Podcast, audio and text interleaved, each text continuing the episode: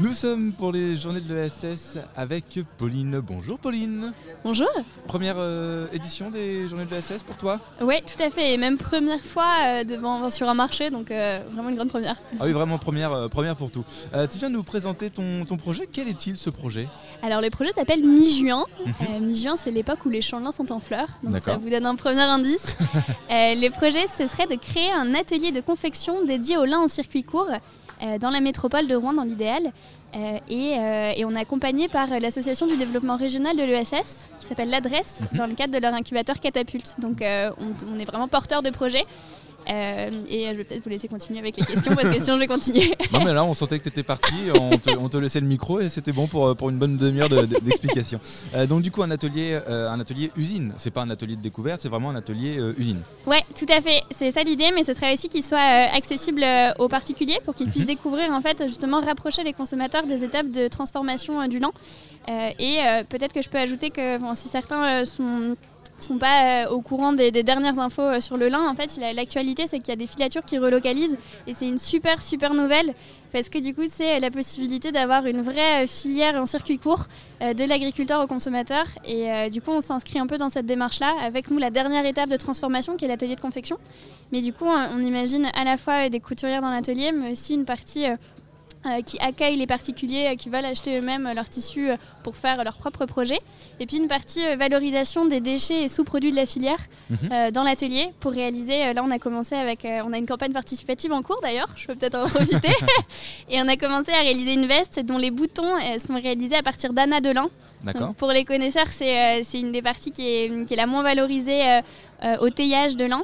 Euh, et donc du coup, on a un peu cet enjeu à se dire aussi, bah, on sait qu'on va produire, euh, il y aura toujours des déchets, euh, même dans la confection. Et donc on a cet enjeu d'essayer d'en faire des choses. On commence par du papier aussi voilà, donc euh, dans l'atelier, on voudrait aussi euh, valoriser ces déchets et sous-produits euh, de la filière. Puis c'est aussi réduire le paradoxe du fait que la Normandie était la terre qui exporte le plus de lin au monde. Et donc en général, tout envoyé en Chine. Et donc voilà, ça permet de refaire revenir aussi tout simplement la production à une heure de route, hein, parce que la vallée du Dain, pour le coup, que je connais très bien, est vraiment pas loin. On est à 45 minutes en voiture. Donc voilà, c'est un peu dommage que ça parte en Chine. Et, voilà, pour revenir ensuite chez nous finalement. Ouais, bah, tout à fait. une des filatures qui relocalise, ça sera dans l'heure, donc c'est vrai que c'est pas très loin.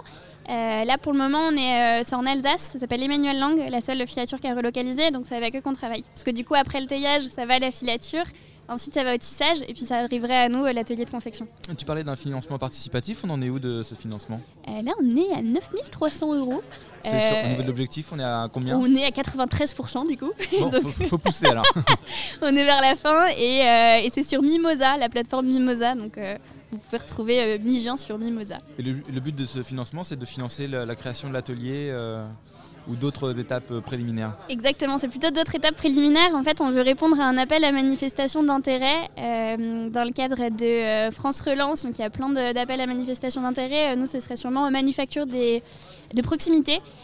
et donc, du coup, c'est aller chercher des financements et commencer à montrer que dès le départ, en fait, le projet, il est né bah, d'une volonté commune et partagée. Donc, c'est l'idée d'une campagne participative comme celle-ci. Et là, vous êtes combien sur le projet à peu près? Alors moi, je suis la seule à plein temps sur le projet. J'ai quitté mon emploi il y a trois mois. Euh, du coup, la phase de transition assez, euh, assez violente. Complètement. Et après, je travaille avec des freelances et des indépendants. Euh, pour la partie couture, ça va être au début des indépendants. Et puis ensuite, ce serait de bah, pouvoir vraiment embaucher quand on aura les financements pour le faire pour faire, euh, pour faire tout ça. Et ben en tout cas, c'est un très beau projet. Est-ce qu'on peut le retrouver sur des réseaux sociaux, sur des sites internet, sur des...